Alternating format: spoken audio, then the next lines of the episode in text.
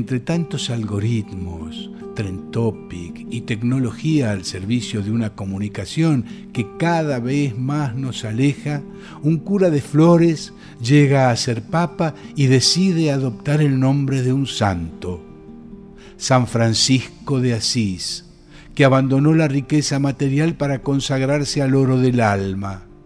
Será por eso que el Papa Francisco recupera una palabra que en estos tiempos parece revolucionaria.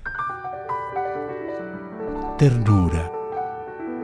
Nuestra revolución pasa por la ternura, por la alegría que se hace siempre proximidad, que se hace siempre compasión, que no es lástima, es padecer con, para liberar, y nos lleva a involucrarnos para servir en la vida de los demás.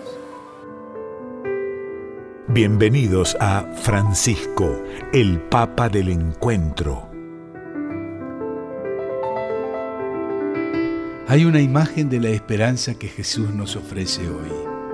Es una imagen sencilla e indicativa al mismo tiempo. Se trata de las hojas de la higuera que brotan sin hacer ruido, señalando que el verano se acerca y estas hojas aparecen, subraya Jesús, cuando las ramas se ponen tiernas.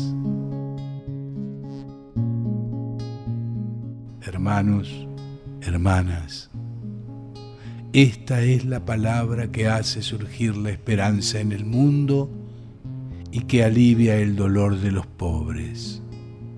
La ternura, compasión que te lleva a la ternura nos toca a nosotros superar la cerrazón, la rigidez interior que es la tentación de hoy de los restauracionistas que quieren una iglesia totalmente ordenada, completamente rígida. Esto no es del Espíritu Santo y debemos superar esto y hacer germinar en esta rigidez la esperanza y depende de nosotros también superar la tentación de ocuparnos solo de nuestros problemas para enternecernos frente a los dramas del mundo, para compadecer el dolor. Como las tiernas hojas del árbol, estamos llamados a absorber la contaminación que nos rodea y a transformarla en bien. No sirve hablar de los problemas, polemizar, escandalizarnos. Esto lo sabemos hacer todos. Es necesario imitar a las hojas que, sin llamar la atención, cada día transforman el aire contaminado en aire puro. Jesús quiere que seamos transformadores de bien, personas que inmersas en el aire cargado que respiran todos, respondan al mal con el bien, personas que actúan, que parten el pan con los hambrientos, que trabajan por la justicia, que levantan a los pobres y le restituyen su dignidad como hizo aquel samaritano.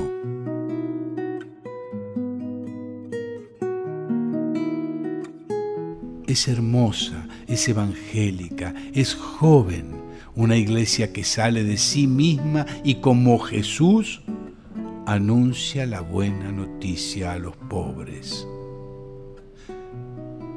Me detengo sobre ese adjetivo, el último. Es joven una iglesia así, con la juventud de sembrar esperanza. Esta es una iglesia profética que con su presencia dice a los desalentados y a los descartados del mundo, ánimo, ánimo, el Señor está cerca. También para ti hay un verano que brota en el corazón del invierno. También de tu dolor puede resurgir la esperanza. Hermanos y hermanas, llevemos esta mirada de esperanza al mundo, llevémosla con ternura a los pobres, con cercanía, con comprensión, sin juzgarlos, nosotros seremos juzgados. Porque allí, junto a ellos, junto a los pobres, está Jesús. Porque allí, en ellos, está Jesús que nos espera. Amigos, voy descubriendo a un Cristo de cuerpo entero, un Cristo tan compañero que anda llevando en la villa la misma vida sencilla del Cristo de los villeros.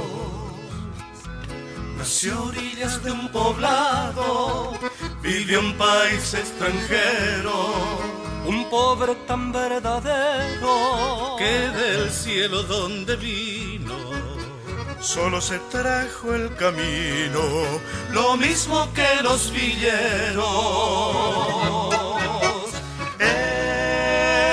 En ese Cristo yo creo, el mismo Cristo que espero, es un Cristo sin dinero que trabaja con sus manos el Cristo de mis hermanos que vuelve entre los villeros.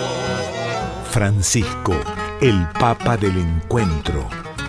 Conducción Rubén Stella. Guión Pedro Patzer. Coordinación Cristian Brennan. Edición Sebastián Céspedes y Damián Caucero. Producción general Alejandro Pont Lesica. que vive cuando a mi hermano lo quiero.